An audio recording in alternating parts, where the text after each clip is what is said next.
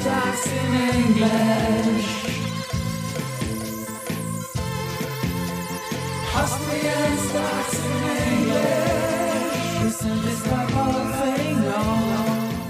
Yeah, welcome to Austrian Stocks in English, presented by Palfinger, the English spoken weekly summary for the Austrian stock market, positioned every Sunday in the mostly German language podcast.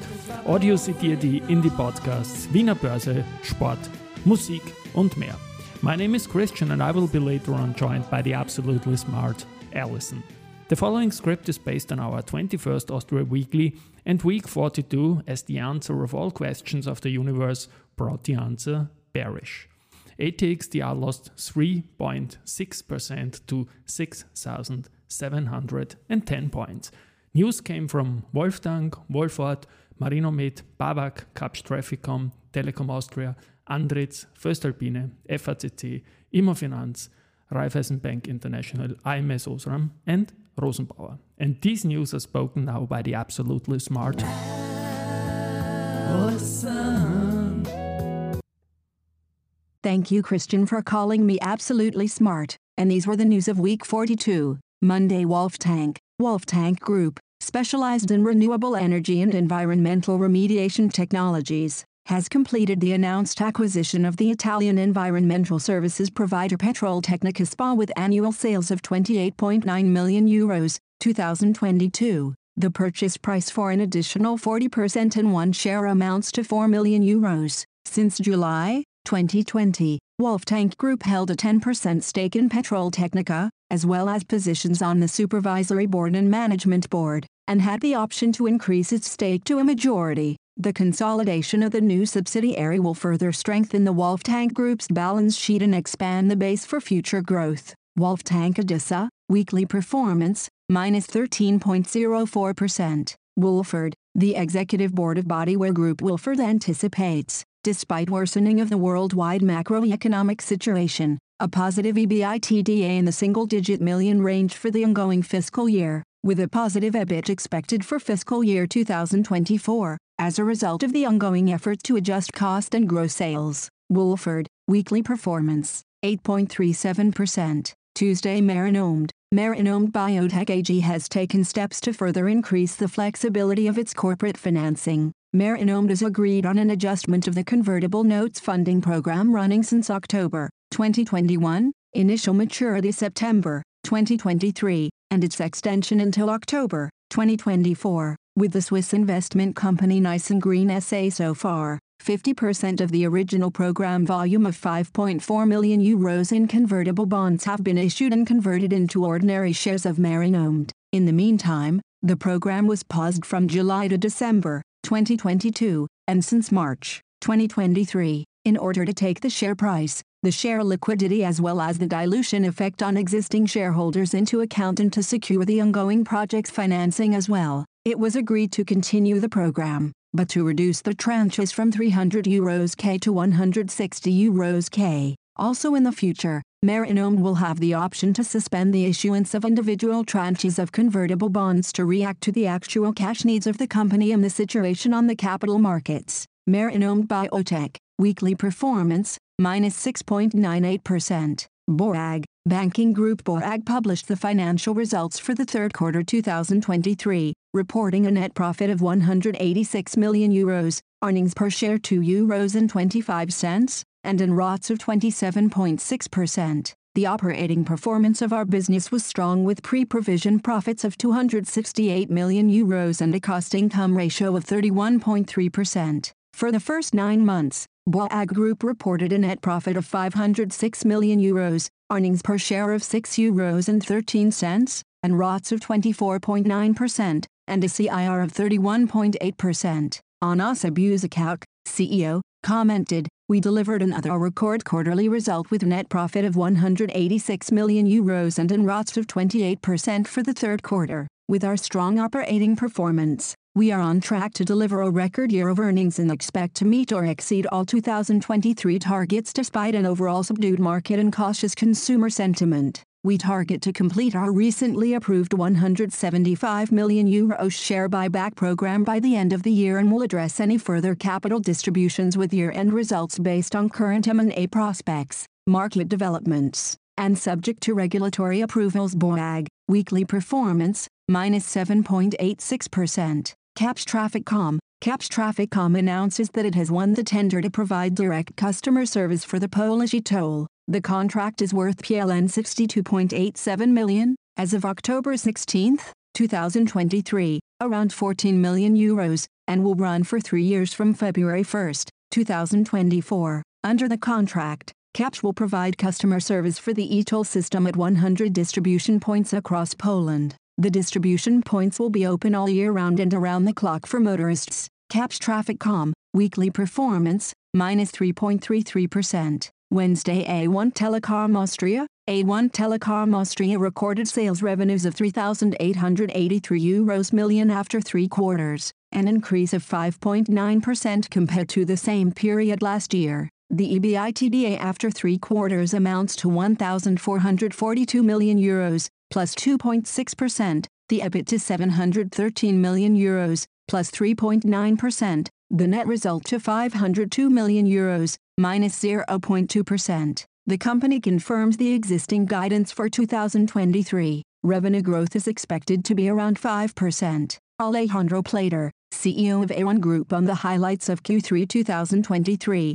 We have seen a solid third quarter affected by one-off effects and FX fluctuations. Group revenues increased by 3% and service revenues grew by 4.5% supported by solid operational development and indexation measures in most of the markets. Despite some headwinds from FX development and non-operative special factors EBITDA rose by 0.6%. Net result for the third quarter of 2023 was 201 million euros. With the spin-off and listing of EuroTeleSites we successfully implemented a major strategic milestone. The existing towers assets will be better utilized. We have reduced our financial debt by 1 billion euros and will be able to focus even more on our core business. Telekom Austria, weekly performance, minus 2.07%. Andritz, International Technology Group Andritz has received an order from IDEX, the leading medium-sized energy services company in France, to supply a third waste treatment line to a waste-to-energy center in Villers-Saint-Paul, which is operated by IDEX. This extension will increase the center's capacity in renewable energy production and thus contribute to reducing the carbon footprint of the region near Paris. Startup of the line is scheduled for 2025. Andritz, weekly performance, minus 5.28%. Frequentis, Frequentis, a global supplier of communication and information systems for control centers with safety-critical tasks, expands its presence in Asia with a new Singapore office. The new Frequentis Singapore office opened on October 13, signifying a significant milestone in the company's ongoing commitment to the Asian market. Located in the heart of Singapore's technology hub, One North, the new office represents a substantial investment in the region and reflects Frequentis' dedication to serving its clients and partners throughout Asia. Frequentis Singapore acts as the Asia hub for the company, with key customers here including the Civil Aviation Authority of Singapore, CAS, the Defence Science and Technology Agency, DSTA, and the Maritime and Port Authority, MPA. The collaboration with local system integrators, business partners, and academic institutions plays a crucial role in driving growth in Singapore and making an impact across Southeast Asia. Frequentis, weekly performance, 8.42%. Thursday Andritz, International Technology Group Andritz will relocate and upgrade a fiber line for Yueyang Forest and Paper to produce premium quality fibers for its new paper machine. The PRCA-PMP, preconditioning refiner chemical alkaline peroxide mechanical pulp line was originally supplied by Andritz in 2011 to the mill in Yuanjiang City, Hunan Province. Andritz will now transfer it to Yueyang City, Hunan Province, where it will process mixed hardwood for the production of printing and writing papers. Andritz, weekly performance, minus 5.28%. Voestalpine, the Supervisory Board of Voestalpine AG has appointed Carola Richter as head of the metal forming division with effect from April 1, 2024. The internationally experienced manager will become the first woman to join the six-member management board of Voestalpine AG. Her term of office will be three years, as is the case with other first-time appointments. Carola Richter succeeds Peter Schwab. Who, after 10 years on the management board, will not be extending his mandate for personal reasons and will conclude his service on March 31, 2024. voestalpine, weekly performance, minus 5.83%. FACC, last week, FACC AG received the coveted Best Practice Supplier Award 2023 from the British engine manufacturer Rolls-Royce for its outstanding delivery performance. The award was presented to FACC at the Rolls-Royce Supplier Conference in Silverstone, UK. The outstanding delivery performance and excellent supplier management were highlighted in particular. This award from our long-standing partner Rolls-Royce makes us very proud. It represents the commitment of our entire crew to deliver top performance every day and to meet the requirements of our customers in the best possible way, emphasized CEO Robert Machtlinger. A special honor for FACC this year was also the nomination for the Rolls-Royce Award Supplier of the Year. Among all suppliers worldwide of Rolls-Royce, FACC was honored in Silverstone as one of the top three supplier companies. FACC, weekly performance, minus 2.43%. Immofinanz, real estate company Immofinanz is increasing the focus on the sustainable expansion of its real estate portfolio. Nine of its buildings in Austria were successfully certified under the renowned BREEAM standard, with approximately 77,200 SQM of space. The company is setting a strong sign for environmentally friendly properties in the office and retail segments. The certified buildings provide excellent opportunities for working and shopping, but also set new standards for energy efficiency, environmental compatibility and health promotion. They underscore Immofinanz's reaction to the growing market demand for sustainable properties and create future-oriented solutions for office and retail space. This is further proof of our commitment to sustainability and our effort to offer our tenants and customers the most modern and environmentally friendly working and shopping worlds commented Katrin Immofinanz Country Manager Austria and Adriatic. Immofinanz, weekly performance, minus 0.54%. Friday RBI, the Supervisory Board of Raiffeisen Bank International AG, RBI appointed Valerie Brunner to the Management Board of RBI. She emerged as the best candidate in a multi-stage hearing process. As of November 1, 2023, Valerie Brunner will assume responsibility for the SIB customer coverage division and succeed Peter Lennkh, who left the RBI Management Board at the end of August. Valerie Brunner is currently responsible for institutional clients in RBI Group. Her appointment is subject to regulatory approval. RBI, weekly performance, minus 2.45%. AMS OSRAM, the extraordinary general meeting of AMS OSRAM approved the proposed rights issue in the amount of 800 million euros,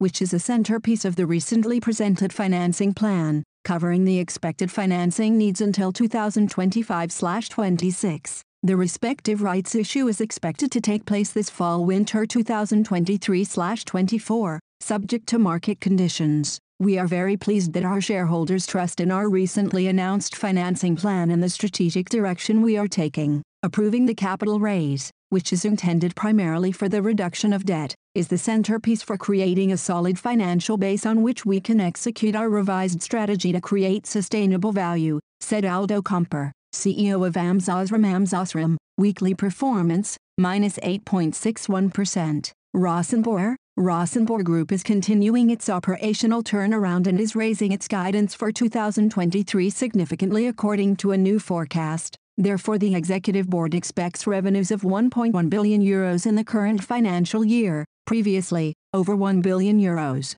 At the same time, EBIT margin is expected to be around 3.5%, previously, around 3%, which corresponds to an improvement in earnings of around 20%. Reasons for this are the efficiency improvements measures from the Refocus, Restart program, which are visibly taking effect, and higher selling prices of the vehicles in production. Rosenbauer, weekly performance, minus 1.41%.